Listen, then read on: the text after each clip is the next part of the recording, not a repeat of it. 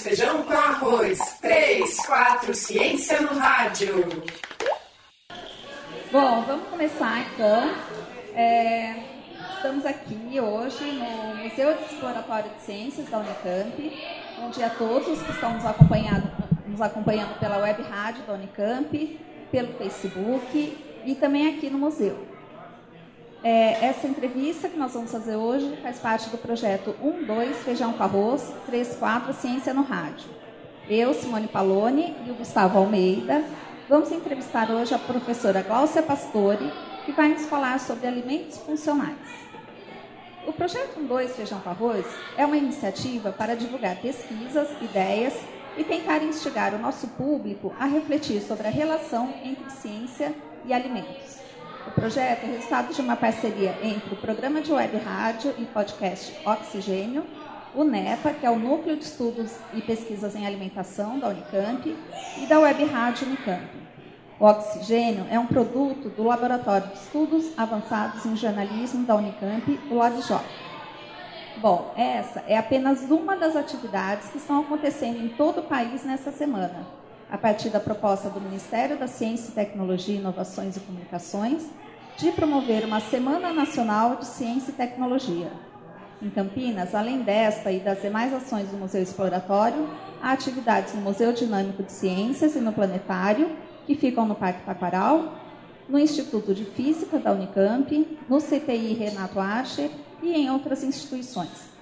Você pode saber da programação completa visitando a página da semana pelo endereço semanact.mcti.gov.br. Bom, aproveito para agradecer a todos os envolvidos no projeto e ao Museu Exploratório que está nos recebendo. E lembro que é possível participar do programa mandando perguntas pelo Facebook Oxigênio Notícias ou pelo Twitter Oxigênio News. O tema da semana é a ciência alimentando o Brasil. E é um prazer para a gente falar sobre isso hoje, dia 18 de outubro, que é o Dia Mundial da Alimentação. E nesta manhã, eu e a Simone Paloni estamos aqui com a professora Gláucia Pastore, da Faculdade de Engenharia de Alimentos da Unicamp, e que é também, atualmente, a pró-reitora de pesquisa desta universidade. Ela também é vice-presidente da Sociedade Brasileira de Ciência e Tecnologia de Alimentos. A professora Glaucia tem doutorado em ciência de alimentos e é uma referência nacional nessa especialidade, tendo inúmeros trabalhos publicados. Bom, então, inicialmente, bom dia, professora Glaucia, e, e a todos os nossos ouvintes. Começo agradecendo o apoio da Pró-Reitoria de Pesquisa na semana, inclusive com a criação do site, onde divulgamos a nossa atividade. E agradeço muito que a senhora tenha aceitado o nosso convite para tratar de um tema tão instigante, que tem sido alvo de suas pesquisas, que são os alimentos funcionais. É, Professora Glaucia, inicialmente então, é, gostaria de começar perguntando o que, é, o que um alimento precisa ter para ser considerado funcional. Bem, bom dia a todos. É uma grande alegria e oportunidade estarmos aqui. Muito obrigada pelo convite. Realmente, a questão dos alimentos ela é hoje uma questão central de desenvolvimento dos países. Né? Então, eu acho que o Brasil, ao colocar a ciência alimentando o Brasil, de uma certa forma, eh, chama atenção também sobre isso. Bem, os alimentos funcionais, eles são, na verdade, a verdadeira revolução da alimentação nos últimos 10 anos. Para ser considerado funcional, o alimento precisa, além das suas funções naturais de nutrir, ter algumas outras propriedades que sirva para prevenir doenças ou manter o status de saúde do indivíduo. Então, hoje se sabe muito a respeito da composição dos alimentos e o que é que esses componentes que normalmente chamamos de compostos bioativos podem fazer pela nossa saúde. E professora, e como são os procedimentos para o registro da, desses, desses alimentos, dessa funcionalidade?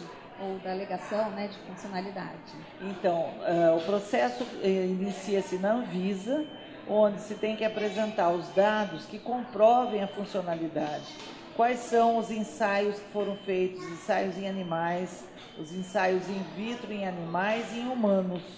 Se isso não for feito no próprio país, temos que ter dados de literatura que consubstanciem essas propriedades que estão sendo alegadas. Né?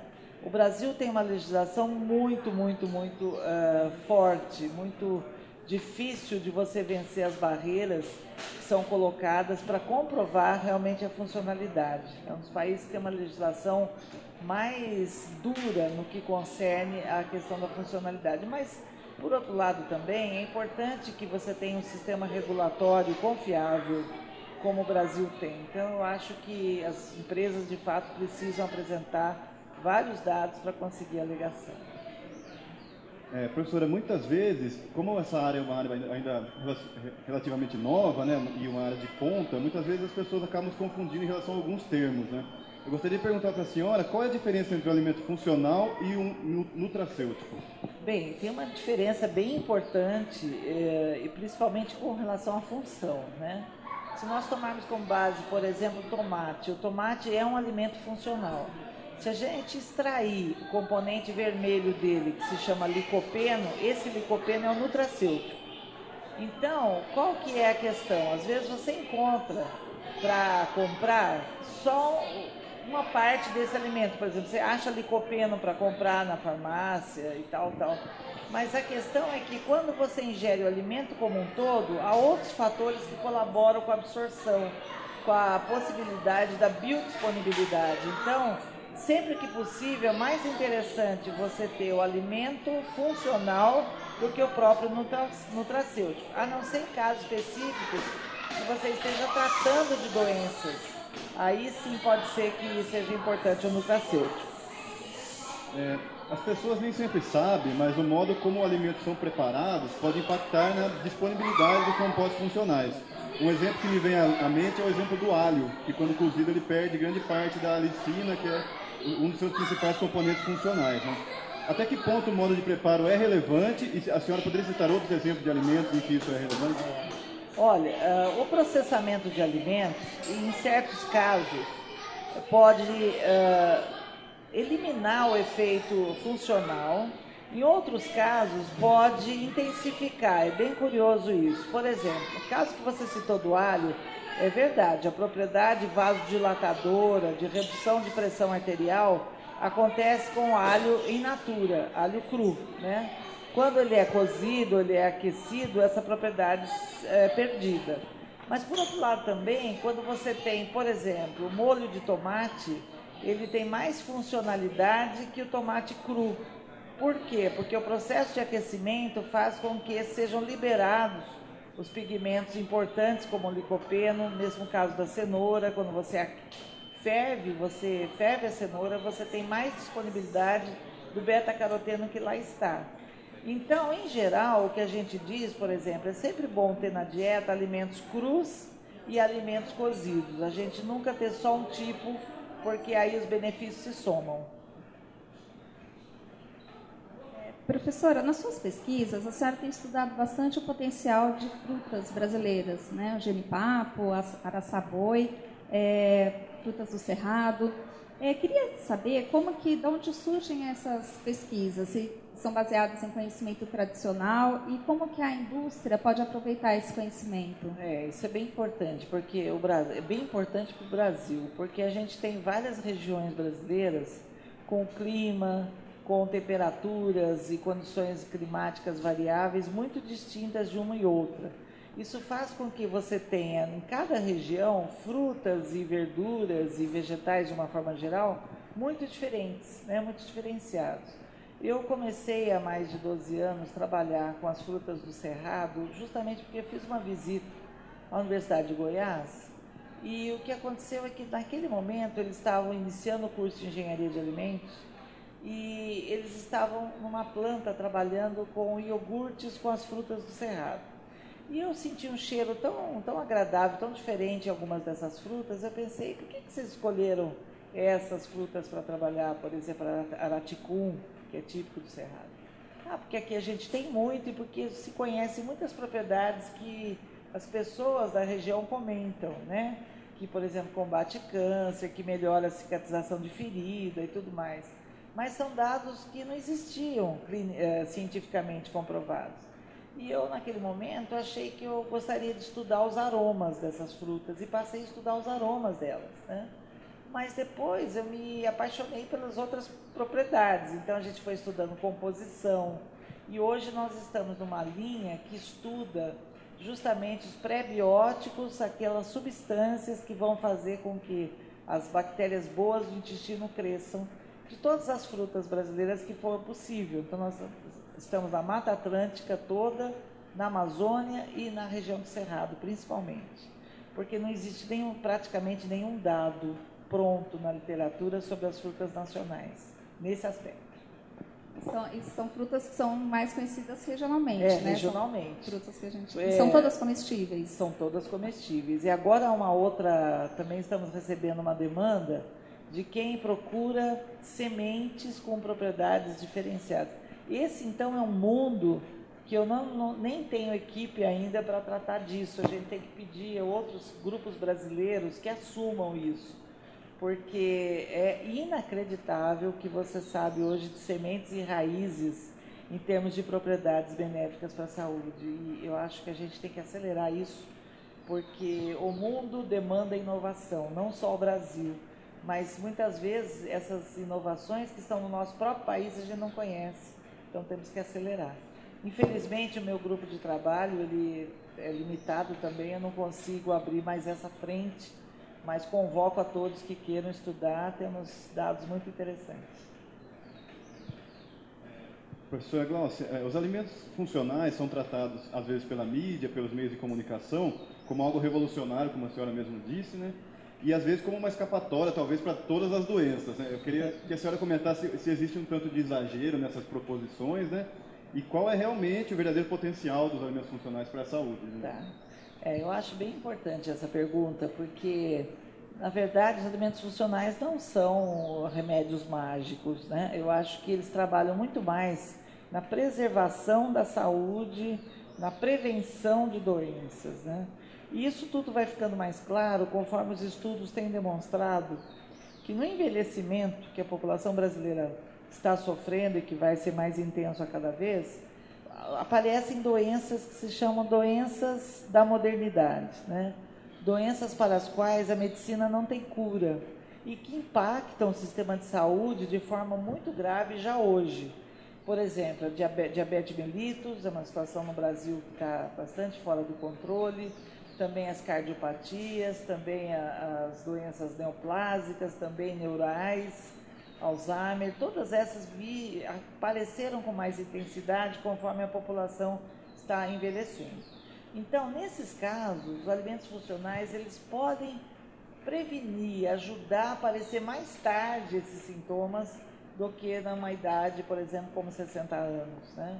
E eu sempre tenho observado que a ingestão de frutas, quanto mais misturadas e quanto mais frequente na semana, mais fácil você ter controle de várias disfunções metabólicas que possam acontecer. Então, eu sempre brinco, se você, se for possível, você adquirir aquela mistura de frutas que hoje tem no supermercado, em embalagens pequenas, aquilo é uma verdadeira bomba de, de boa coisa, boa saúde. Porque você mistura frutas com propriedades totalmente distintas. Você tem manga, tem mamão, tem morango, tem kiwi e isso os supermercados fazem porque as frutas vão a, a, ficando mais maduras e se não fizer isso, elas acabam apodrecendo. Então, acho que a gente podia fazer uma coisa mais revolucionária, de ter isso disponível mesmo para escolas, para hospitais, porque é impressionante. A dieta de frutas, assim, o consumo de frutas mais frequente, em cerca de dois a três meses, corrige todos os índices bioquímicos do sangue. Então você tem triglicerídeos altos, colesterol, é, glicose e em geral a presença das frutas em geral faz uma redução muito nítida. Então é, é extremamente importante que a população brasileira faça uso. E eu reparo que mesmo as crianças, por exemplo, elas também não têm tanto hábito das frutas, tem que ser é, criado em casa, né? Então acho que essas cestinhas coloridas elas são um bom indicativo. São bem atraentes também, né? É. Eu adoro ver as frutas. Eu também, compro várias. Adoro. Bom, vou fazer uma pequena pausa é, para lembrar que a partir de hoje, o projeto 12 Feijão com Arroz, 34 Ciência no Rádio, começa a divulgar os spots sobre temas de alimentação e segurança alimentar nos mesmos meios que nós estamos divulgando as entrevistas e também no, programa, no site do programa Oxigênio, que é oxigênio.consciência.br. Assim como os nossos programas, é possível baixar os spots. O uso é livre e queremos mesmo que circulem essas informações, então fiquem à vontade. Voltando, então, acho que o Gustavo tem mais uma pergunta para a professora. Sim. Professora, já, a senhora já comentou a partir da pergunta da, da Simone a respeito das frutas do cerrado, que são algo que estão bastante em voga agora na pesquisa com funcionais. Né? E acho que queria que senhora comentasse algum outro alimento que hoje talvez mais comercialmente é, é disponível, que, que, esteja como foco das pesquisas com alimentos funcionais. É, isso é muito interessante. Eu vou falar uma coisa que talvez seja surpreendente, assim, é tão comum que a gente, como é que a gente não viu antes, né? Eu vou falar do limão, porque o limão ele tem características. A gente sempre trabalhou e preocupou-se com o estudo do limão do ponto de vista da teor de vitamina C, né? Mas das frutas em geral que nós temos, uh, frutas tropicais, talvez o limão seja que tem um teor mais baixo. Ele não é rico em vitamina C, ele tem um conteúdo, mas ele não se sobrepõe a várias outras, como a como uh, morango, como goiaba. Mas, no entanto, tem uma, uma questão importante com o limão, que é a, algumas substâncias chamadas flavonoides, que são potentes anti-inflamatórios, potentes vasodilatadores, uh, fácil de recuperação de feridas, né?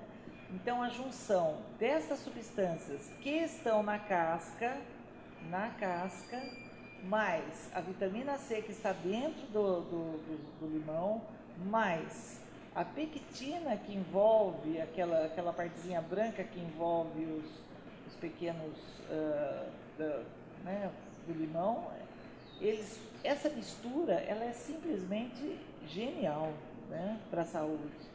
Então a gente repara, por exemplo, que certas doenças virais, como as quais o Brasil foi acometido, dengue, zika e tudo mais, talvez a gente pudesse ter feito uma que estas pessoas sofressem menos, gastassem menos tempo para recuperar se elas tivessem ah, mais limão e mais frutas cítricas à sua disposição.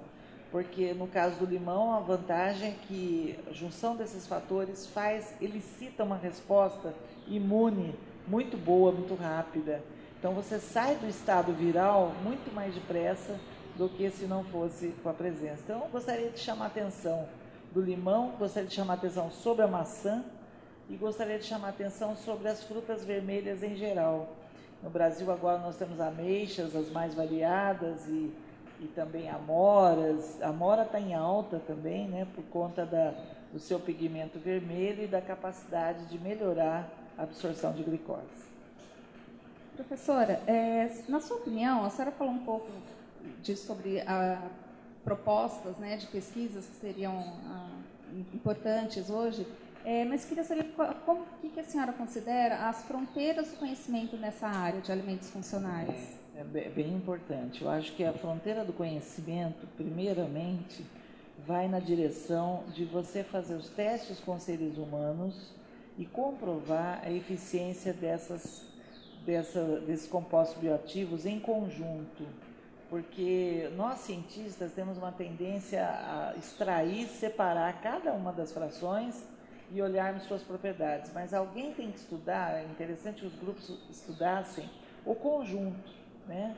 O conjunto de substâncias presentes, como é que ele impacta realmente no caso do diabetes mellitus, nas cardiopatias, na, na pressão alta, por exemplo, que é outra questão, pressão arterial elevada do brasileiro, porque a gente fica falando só do consumo de sal, mas há alternativas que podem ser utilizadas em conjunto. Por exemplo, quem vai à churrascaria, em geral as carnes são bem salgadas, você tem uma saída honrosa aí próximo que é o suco de melancia junto.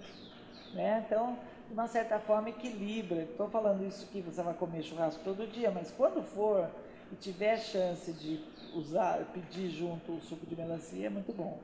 Então, uh, eu acho que a fronteira é achar métodos mais eficazes de comprovação isso é uma, uma grande questão.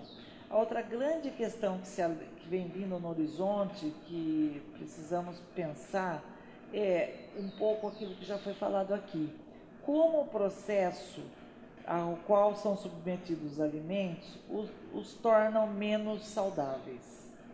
Então, muitas vezes você utiliza métodos de aquecimento, é, utiliza a presença de oxigênio, utiliza alta pressão e muitas vezes estas, esses tipos de processo podem é, ocasionar modificações que a gente não esperava que estivessem acontecendo e hoje se sabe que essas modificações, quando você ingere o alimento, elas se prolongam no seu organismo. Então, isso é uma coisa interessante na área de alimentos. A gente sempre estudou a reação de Maillard, que é o aquecimento na presença de açúcar e proteína, gerando produtos de aroma e cor agradáveis. Né? Mas hoje se discute qual é o tamanho dessa transformação que é que de fato pode causar. Certo. E é, gostaria de fazer uma, é, uma pergunta então agora, professor, é, que é talvez você dar uma avaliação sobre um panorama que atualmente acontece na nossa sociedade. As pessoas acho que estão cada vez mais cientes que, que a alimentação é uma coisa importante, que a gente tem que se preocupar com isso, ainda que muitas vezes não saibam direito como fazê-lo. Né? Só que, por outro lado, o que é até um pouco paradoxal, né, é, dado o aumento do poder aquisitivo do povo brasileiro, as pessoas começaram a consumir mais carne vermelha, mais produtos é, açucarados, com gordura, refrigerantes, etc. Né? Como a gente pode lidar, trabalhar com esse cenário tão complexo? Né? É verdade. Esses últimos 10 anos, aumento da renda, a mudança de classe social, né, como nós vimos, uh, o que me chama a atenção é que as pessoas que a gente conhece e que não tinham poder aquisitivo e melhoraram, por exemplo, eu vejo que elas têm verdadeira loucura por provar biscoitos, né? recheio. É uma tendência na verdade não tinha acesso. Né? Então, acho que é uma fase momentânea e parece que já vai acabar de novo. É, tanta política, tanta campanha né, para melhorar a saúde, parece esperamos. Né? Mas o que eu acho é que a educação é tudo, né? Ela tem que, felizmente, eu acho que os programas, as mídias, elas têm colaborado com isso. As pessoas, haja vista que não há nenhum programa de televisão que não tenha nada de alimento hoje chega ao ponto tão exagerado que no domingo à noite os dois grandes programas eles disputam no mesmo horário o mesmo tema. Né? Outro dia eu fiquei, achei muito interessante que eles dois falavam de alimentos, difer alimentos diferentes, mas na mesma hora. Tudo meio é tão competitivo, né? O segundo tema que eles falam são os animaizinhos de estimação, né? Gatos, cachorros, não sei o que. Então é tudo porque é realmente o que impacta a, a audiência, assim. né? muito mais do que qualquer outra coisa, uh, como por exemplo corrupção, Lava Jato, uh, Hillary, Trump e tudo mais. Mas isso realmente tem feito uma, uma grande diferença. Então a mídia, a divulgação da informação, ela tem colaborado para que as pessoas reflitam. Nós conversamos muito sempre com os, os as pessoas responsáveis pelos hortifruti granjeiros de Campinas, né? Até por uma questão de saber a origem de alguns dos alimentos que estão lá vendidos, a gente sempre conversa. E eu fico impressionada de ver que eles dizem que alimentos que estavam praticamente assim esquecidos voltaram à tona. Por exemplo, batata doce. Eles não cansam de vender batata doce hoje, esgota a batata doce. Tem hora que não tem disponível. Aí é interessante, porque a batata doce hoje se conhece suas propriedades, né? A fibra, que é importante, o teor de beta-caroteno presente, para fazer exercício físico intenso. Né? Outro assunto que me chama a atenção, dito por eles, é o que acontece com a beterraba. Com o inhame também, né? com o inhame, com a beterraba, com o... Ai, é tão, é tão famoso esse aqui, agora não esqueci o nome dele. Mas o quiabo, o, quiabo, o abacate também. O abacate, é, então são uh, características. Onde é que esse povo foi descobrir isso? Porque foi ouvir, ouvir né? Escutou falar, sabe que tem propriedades interessantes. Então, é uma verdade, como eu digo, é uma verdadeira revolução. E eu também alerto, sempre alerto todo mundo, quando você vai fazer compras no hortifruti grangeiro, tem que olhar com mais amplitude. Não comprar sempre as mesmas coisas, porque uma outra questão importante é a variedade. Quanto mais variedade tiver na sua mesa, mais chance de ótima saúde você e sua família vai ter. Então não compre sempre a mesma verdura, não compre sempre os mesmos legumes, varie ao longo da semana. É, e vale a pena pensar na questão do a, a, norma de ter coloridos, ter cores diferentes no prato. Ah, isso é muito importante, viu? Já, muito importante. Já indica que você está escolhendo é, produtos com nutrientes diferentes, Exatamente. né? Isso é, isso é bem interessante. Eu, eu mesma fui uma pessoa que fui conhecer salada como hábito já adulta. Porque na minha casa os, os italianos gostavam muito de massa e de carnes assadas e a gente nunca olhou muito para a salada com algum respeito, né? Mas aí o tempo e as informações nos fizeram uh, colocar isso em ordem. Bom, tem mais uma pergunta que eu tinha anotado aqui para você, professora, a respeito do, do, modo de produção, né? Se de repente isso impacta ou, ou não no teor de compostos funcionais de um produto. Por exemplo, um alimento orgânico e um alimento convencional. Existem estudos que comparem os dois quanto ao teor é, de tem. funcionais?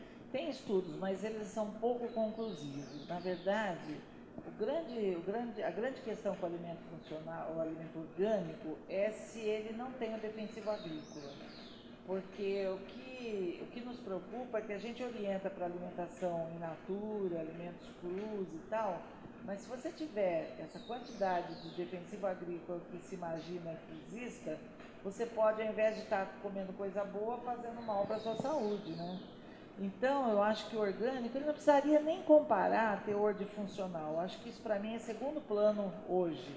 O primeiro plano seria, de fato, esse orgânico não tem defensivo.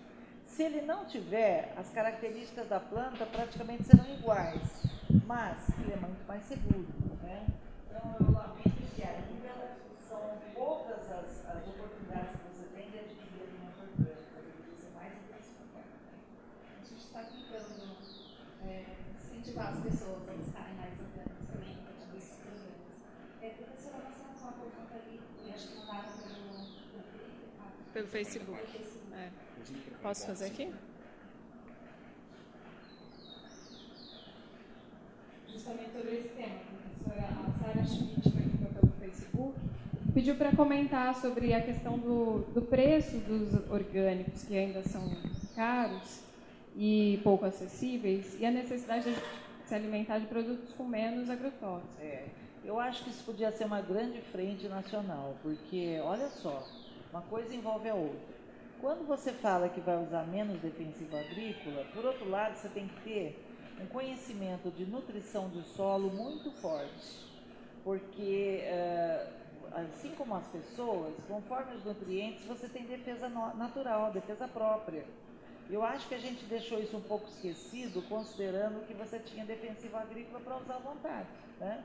Eles vieram, ajudaram, obviamente, em grande parte, mas eu acho que agora é um outro momento. Outro momento em que a ciência agronômica ela se junta, se mescla com a nutrição fortemente. E lá você vai ver que, bom, haja vista o que se faz quando você faz os, as compostagens, né? Você mistura aquela série de resíduos e tal, do próprio campo, como ele impacta o crescimento da planta. Então, eu acho que isso é uma dica para nós muito importante. A nutrição do solo vai fazer, o conhecimento da nutrição da planta, vai fazer com que você possa usar menos defensivo, talvez até tirá-los mesmo. Né? Outra coisa é o controle biológico de pragas. Isso é outro caminho também da que a biologia nos mostra, incrível. Agora, há programas que têm que ser nacionais. Não adianta a gente dizer isso e você vai comprar um quilo de tomate e pagar quatro vezes o preço de um tomate comum. Quer dizer, fica difícil mesmo. Eu, de qualquer forma, tomate, por exemplo, eu só compro orgânico mesmo, né? Porque a gente sabe que ele recebe uma quantidade grande de defensivo e, em geral, você faz cru na salada. Então, para preservar, eu, pelo menos nesse ponto, tento obter o tomate de forma orgânica, mas tem que ser expandido. A expansão vem de programas governamentais que a gente tem que incentivar, né? Tem que ter. É, certo. É... Bom, essa foi então a gente vai encerrar. Professora, agradeço muito a sua participação, adorei a entrevista. Gostou de estar aqui. Eu adoro esse tema de alimentos, adoro esse tema de funcionais, eu acho que foi muito importante. É, bom, essa foi então a entrevista com a professora Glaucia Pastore, da Faculdade de Engenharia de Alimentos da Unicamp. Essa é a terceira entrevista do projeto 12 Feijão com Arroz, 34 Ciência no Rádio, uma iniciativa do programa Oxigênio, em parceria com o Núcleo de Estudos e Pesquisas em Alimentação, o NEPA, e a Web Rádio Unicamp. Bom, hoje à tarde, às 4 horas, teremos a entrevista com o professor Paulo Sérgio Graziano Magalhães, que vai falar sobre agricultura de precisão. Não perca! E se você tem alguma curiosidade ou dúvida sobre esse assunto, escreva para a gente. Facebook, Oxigênio Notícias, ou pelo Twitter, Oxigênio News. Obrigada. Obrigado. Obrigada. Foi Obrigada, prazer foi estar prazer. aqui. Gostei muito. Muito obrigada. Semana Nacional de Ciência e Tecnologia. A ciência alimentando o Brasil. Realização Labjor, NEPA e Web Rádio Unicamp. Apoio Um, dois, feijão com arroz. Três, quatro, ciência no rádio.